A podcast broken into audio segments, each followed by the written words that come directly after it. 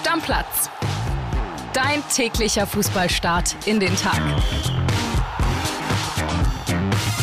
Moin, liebe Stammis. Einen schönen Donnerstag wünschen wir euch. Ich bin André Albers und bei mir auch heute wieder der größte Nico Schlotterbeck-Hasser in Deutschland. Hier ist der Podcast Papa Flo, bitte. Grüß dich, André, grüß dich, Stammis. Ich hatte schon ein bisschen Angst und die Befürchtung, dass ich mir hier einen Sturzhelm äh, aufziehen muss vor der Folge.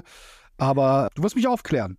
Nein, es ist, es ist nicht so schlimm. Es ist nicht so schlimm. Du hast ja auch jetzt gar nichts Wildes gesagt, ne? Hast ein bisschen Zweifel, dass es oberste Klasse ist. Du bist nicht der Einzige, das kann ich dir sagen, aber die Meinungen rund um den BVB sind schon gemischt. Wollen wir mal reinhören? Hör rein, ja, gerne. Ja.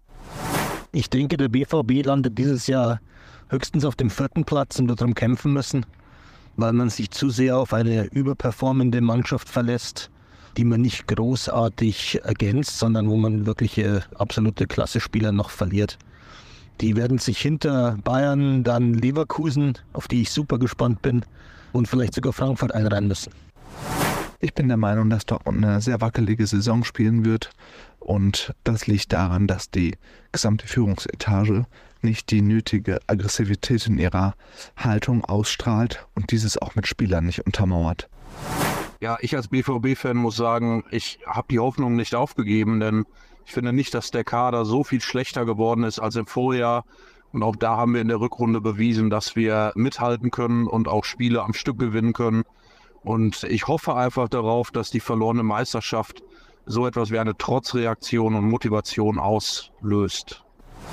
Ich hoffe einfach, dass die eine deutlich stabilere Saison als die letzte spielen und nicht ganz so viele Wackler drin haben, weil ich hoffe selbst, dass Bayern die nicht drin hat wie letzte Saison und das wirklich ein Drei- oder Vierkampf wird mit Leverkusen, Leipzig, Dortmund und Bayern. Bei meinem BVB sehe ich jetzt so, dass wir defensiv in der Außenbahn auf jeden Fall uns noch verstärken müssen. Benzebaini offensiv zwar gut, aber ob er defensiv wirklich so gut ist, naja, und Ryerson ist zwar kämpferisch stark, aber technisch nicht so stark. Genauso wie Marius Wolf, da bräuchten wir auf jeden Fall noch Verstärkung. Ansonsten hoffe ich, dass wir keine Fehler haben und dass wir nochmal angreifen können. Ich glaube, dass das genau das Richtige ist, was Dortmund macht.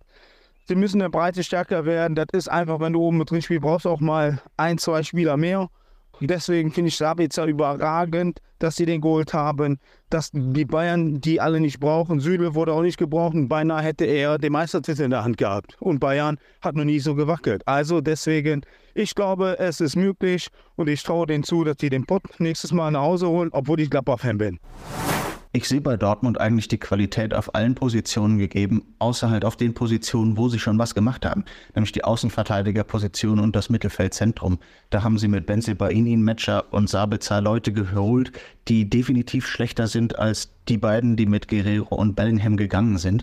Und ansonsten ist meiner Meinung nach einfach das Vertrauen in den Kader aus der letzten Saison zu groß, dass man sagt, die schaffen das, obwohl sie letzte Saison nur so nah dran waren, weil Bayern so lange versagt hat. Zum BVB. Ich glaube, ihr seht den zu schlecht. Die Truppe steht schon super da. Ich bin mir auch nicht sicher, ob ihr recht habt mit dem Mittelfeld, weil die können theoretisch auch mit Sabitzer oder Mecher auf der zweiten Sechs spielen und Jule Brandt und dann der andere eben von den beiden auf der Acht. Für Özcan sehe ich schwarz. Das, was ich in dem Kader noch machen würde, gib den Mukoko ab und hol André Silva oder Füllkrug dann stehst du tipptopp da. Ja, viele Meinungen mit dabei, finde ich sehr interessant und irgendwie gehe ich auch bei allem mit. Also ich würde jetzt nicht sagen, dass die vorne Wegmaschinen deutscher Meister werden, auf jeden Fall. Da bin ich nicht dabei. Aber ansonsten von, ja, könnten vielleicht wieder eine ähnliche Saison spielen wie die letzte, bis vielleicht werden sie gerade mit Ach und Krach Vierter, kann alles passieren.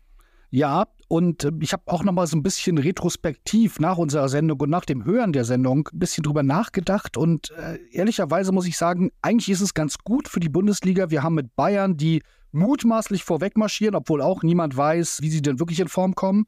Und dann aber äh, Dortmund, Leverkusen und Leipzig, drei Teams dahinter, die man guten Gewissens ein bisschen auf Augenhöhe sehen kann, äh, wo man nicht weiß, wer da vorne wegmarschiert. Und das könnte echt richtig spannend werden. Ja, das glaube ich auch. Wir müssen natürlich trotzdem auch über die Bayern reden, ne?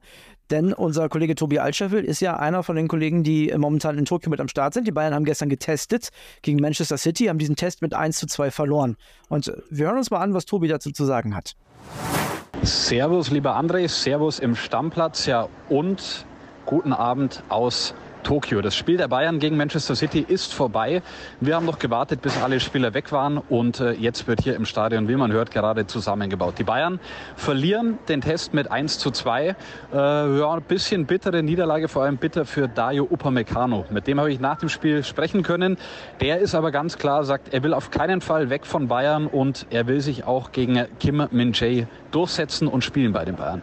Also da eine kleine Kampfansage. Auf der anderen Seite von Kyle Walker, da gab es keine Ansagen. Dem sind wir hinterher.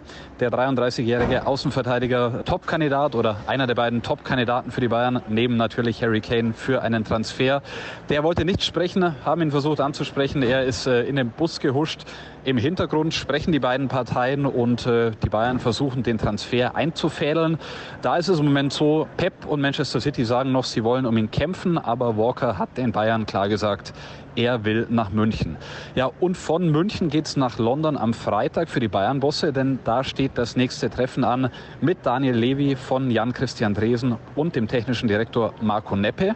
Ja, und auf dem Transfermarkt könnte sich auch auf der Torwartposition was tun. Heute noch Jan Sommer im Tor, aber ein anderer Name, den haben wir enthüllt, und zwar David De Gea, der Torwart von Manchester United bisher, jetzt vertragslos, ist ein Thema. Die Bayern werden mit dem Management Kontakt aufnehmen.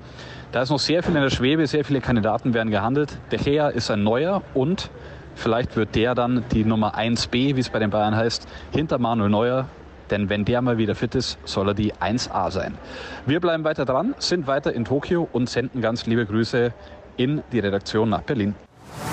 Okay, der Reihe nach erstmal zum Test. Ich habe ein bisschen reingeschaut, das war ganz ordentlich, aber auch nicht so richtig aussagekräftig. Naja, also ich habe es äh, gebannt 90 Minuten verfolgt, weil wir natürlich auch live berichtet haben bei Bild.de im Ticker. Und ich muss sagen, ich war von der ersten Halbzeit sehr überrascht. Das war mehr als ein normaler Sommerkick, auch mit mehr Intensität. Da waren schon knackige Zweikämpfe dabei. Nach der Halbzeit kam dann so ein bisschen Bruch rein, muss ich sagen. Da wurde es dann doch teilweise ein bisschen sommerkickiger. Bayern hat auch komplett durchgewechselt, da Leute gebracht, die man so, glaube ich, in der äh, Saison äh, nicht so häufig, wenn, wenn überhaupt, sehen wird. Upamecano, spannend. War nicht sein bestes Spiel, ehrlicherweise. Beim zweiten Tor von Man City auch ähm, ja einer der, wo man sagen muss, oh, oh, das geht fast auf seine Kappe.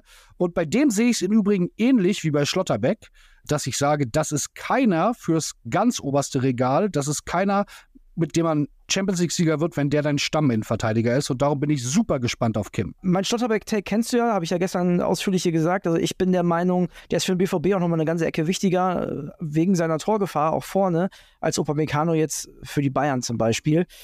Also du stimmst mir auf jeden Fall zu. Insgesamt also nichts Wildes, ganz ordentlich, dieser, dieser Kick, wenn man beide Halbzeiten zusammennimmt. Absolut, konnte man sich gut angucken. Und erste Halbzeit, ich sag's nochmal, da war ich überrascht, da hat man gemerkt, dass Bayern gegen Man City eben doch nie ein richtiges Freundschaftsspiel ist. Und zweite Halbzeit dann, ja, okay. Aber alles in allem natürlich nicht die riesen Aussagekraft. Aber es war einfach mal wieder schön, die Bayern spielen zu sehen und dann noch gegen so einen hochkarätigen Gegner. So kriegt man die paar Wochen bis äh, Ende der Sommerpause dann auch noch rum. Ja, lass uns die anderen Dinge noch besprechen. Zum einen Kyle Walker, da habe ich ja gestern gesagt, ich hatte gelesen, dass äh, der nicht spielen soll, um dieses Sané-Szenario zu vermeiden. Hat jetzt doch gespielt, da hat sich Pep doch nicht überzeugen lassen. Sieht da ja auch danach aus, als wenn es da demnächst, und demnächst heißt jetzt in den nächsten ein, zwei Wochen, mehr zu hören geben würde. Und die nächste Personalie, De Gea, David De Gea. Fand ich, als ich den Namen gestern gehört habe, sehr überraschend, weil wäre für mich eine potenzielle Nummer 1, aber als Nummer 2 sehe ich den eigentlich nicht. Also erstmal zu Walker, sogar als Kapitän aufgelaufen in der ersten Halbzeit. Da hätte man so, oder ich dachte mir so, möglicherweise so das allerletzte, wo Pep nochmal sagt, Junge, also du gehörst hierher. Ähm, oder Abschiedsgeschenk. Genau, oder Abschiedsgeschenk kann man auch so sehen. Und De Gea, ja, die Nachricht exklusiv äh, von uns vermeldet, von Bild gestern Vormittag. Ja, ein Hammer. Äh, ja. Natürlich ein abgestürzter Name ein bisschen. Nee, äh, überhaupt nicht. Find ja, nicht. Die, die, also Manchester United will ihn halt nicht mehr, das muss man halt sagen. Und darum habe ich so ein ganz bisschen die Manet-Befürchtung, das muss ich sagen. Das, das wird einen Grund haben, warum die ihn nicht mehr haben wollen. Und ich glaube auch, der wird natürlich Gehalt aufrufen, Als Nummer zwei, boah, das ist zu teuer. Wenn der wirklich kommt, dann bin ich mir sicher, und ich bin kein Bayern-Insider, da können die nächsten Tage die echten Bayern-Insider mal aufklären, dann bin ich mir sicher, dass die Zweifel an Manuel Neuer doch größer sind, als man zugeben will. Ja, das sind verschiedene Paar Schuhe. Ich will auf alle Sachen äh, einmal eingehen. Also zum einen der Name De Gea abgestürzt.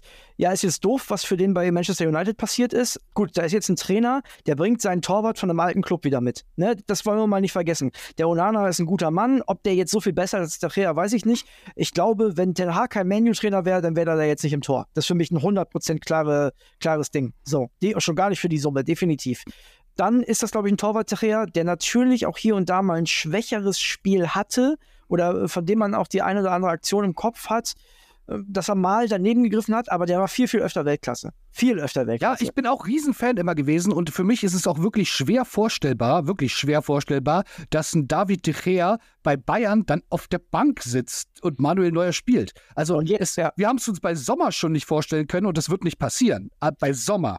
Und zwischen Sommer und Techea, da ist noch eine Menge Luft. Ja, auch ein paar Zentimeter. Aber, und da kommen wir jetzt äh, zu dem Ding, wo ich komplett bei dir bin. Wenn die einen Namen oder einen Mann wie De Gea holen, ich meine, gut, Tuchel hat das in Paris auch gerne gemacht, dass er ähnlich gute Torhüter äh, da im Tor hatte.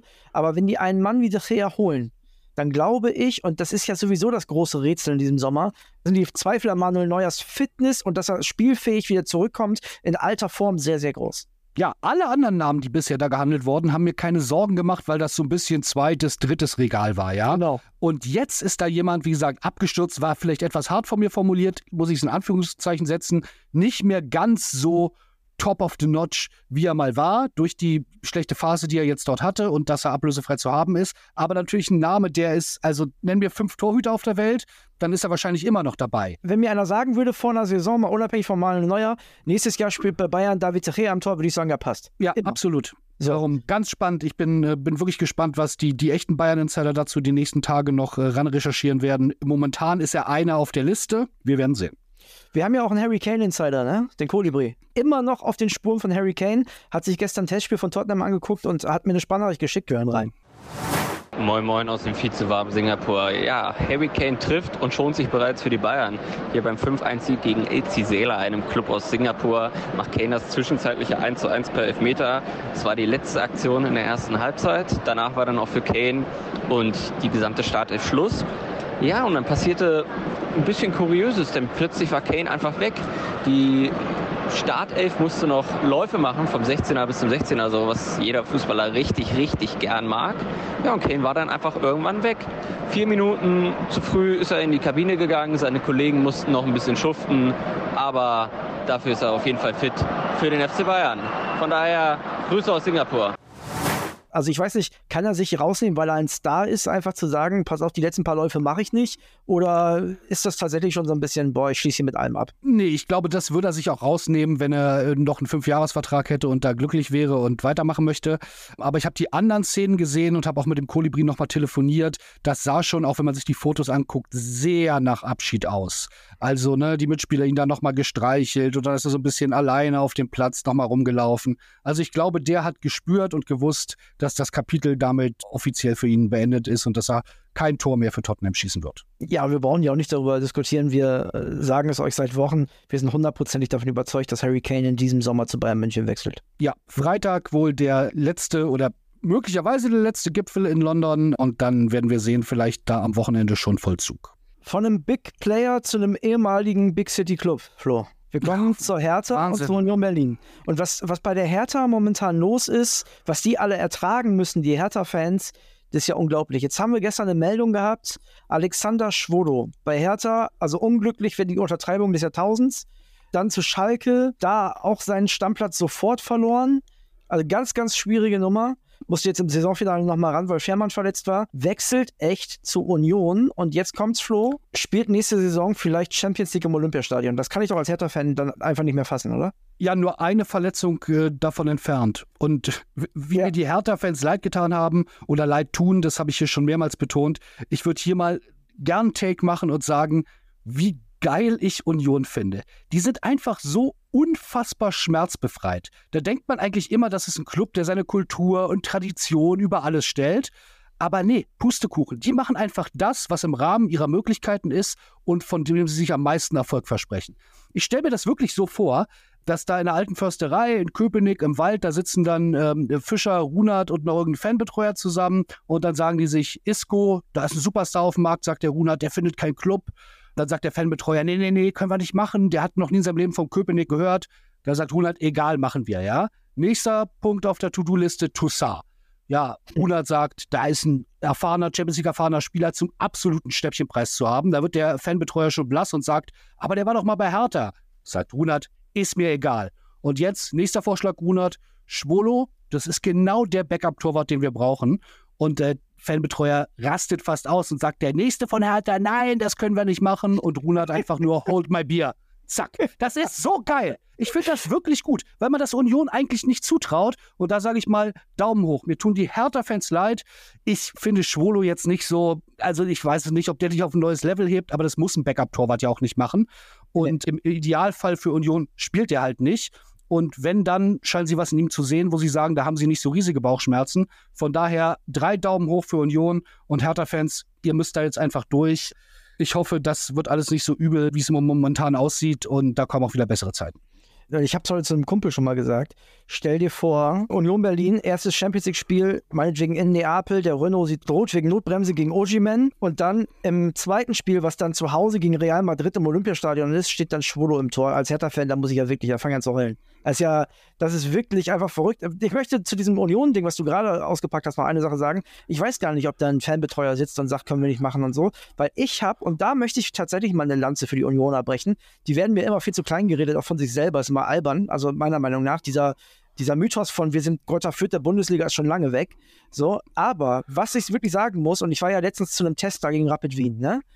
Die Union-Fans sind wirklich sehr, sehr, sehr überwiegend, sehr, sehr, sehr freundlich. Das ist eine sehr herzliche Kultur, egal welcher Neuzugang. Die haben geklatscht, die haben gejubelt. Auch bei Haraguchi, der kam ja auch damals von Hertha, ist dann äh, zur Union gegangen. Da gab es überhaupt kein böses Blut. Und eigentlich ist doch das das, wie man sich das wünscht. Ja, ich empfehle auch immer jedem, der nach Berlin gezogen ist oder der hier zu Besuch ist, wenn er sagt, ich würde gerne Bundesliga-Fußball sehen. Wenn es nicht so schwer wäre, an Karten zu kommen, müsste man jedem sagen, geht zur Union. Da schmeckt die Bratwurst besser, es ist leider so, da schmeckt das Bier besser und die Leute sind echt freundlich, das ist eine tolle Atmosphäre, das ist alles in allem wirklich ein toller Club. Ja, aber der Fußball ist genauso schlecht, deswegen ist es da egal. Ist nur erfolgreicher. genau, er ist erfolgreicher und das ist nun wirklich was für Feinschmecker. Also ich, ich, ich sehe das ja auch, aber trotzdem, das ist so und ich finde diese Mentalität einfach gut und die sind ganz anders, als man auf den ersten Blick annehmen könnte. Ja, und dann habe ich noch ein paar schnelle News für euch. Fangen wir an mit Isco, haben wir gerade noch drüber geredet. Der wechselt jetzt und zwar zu Bettys. Vertrag bis 2024 hat er unterschrieben. Bin gespannt, wie der so in Fahrt kommt. Der hat jetzt ja lange keinen Fußball mehr gespielt, aber die Spanier wollten ihn unbedingt und haben ihn jetzt auch bekommen. Scheinbar gab es da keine Differenzen wegen der Vertragsinhalte. Lee Buchanan verlässt Werder Bremen. Der Linksverteidiger, 22 Jahre alt, den zieht es zurück auf die Insel. Der will mehr Einsatzzeit, wechselt zu Birmingham. Baumgartel ist Schalker. Das Ganze ist jetzt offiziell. Schalke war ja nach der Greimel-Verletzung quasi zum Handeln gezwungen, brauchte unbedingt einen neuen Innenverteidiger, haben jetzt mit Baumgartel einen richtig guten Mann geholt. Gibril So möchte weg von Eintracht Frankfurt. Da sollen die Verhandlungen schon sehr weit sein mit Lazio Rom. Ja, eigentlich bei der Eintracht im zentralen Mittelfeld auch gesetzt. Bisschen unverständlich irgendwie dieser Wechsel. Und L'Equipe meldet, Mbappé lehnt alle Gespräche über einen Saudi-Wechsel ab. Also 700 Millionen Euro Gehalt für ein Jahr können den Mann nicht überzeugen. Der möchte nicht nach Saudi-Arabien. Ja, Flo, ich würde sagen, dann machen wir für heute den Deckel drauf. Wir sprechen morgen auf jeden Fall über das Eröffnungsspiel der zweiten Liga, ist ja klar, denn das ist ja morgen. Und da werden wir uns von beiden Vereinen die Reporter mal krallen und äh, gucken, was wir da vorab sagen können. Und in diesem Zusammenhang auch jetzt schon mal nochmal der Hinweis: Samstag Sonderfolge mit Thorsten Matuschka. Der hat äh, klar gesprochen, wie man ihn kennt. Das war eine geile Folge letztes Jahr mit Thorsten Matuschka. Ich bin mir sicher, dass die dieses Jahr sie noch toppen wird. Von daher absoluter Reinhörbefehl am Samstag für die Sonderfolge. Genau, und Flo, morgen hören wir uns wieder, ne? So ist es. Machen wir. Also, Deckel drauf. Bis dann. Ciao, ciao. Deckel drauf. Macht's gut. Tschüss. Stammplatz. Dein täglicher Fußballstart in den Tag.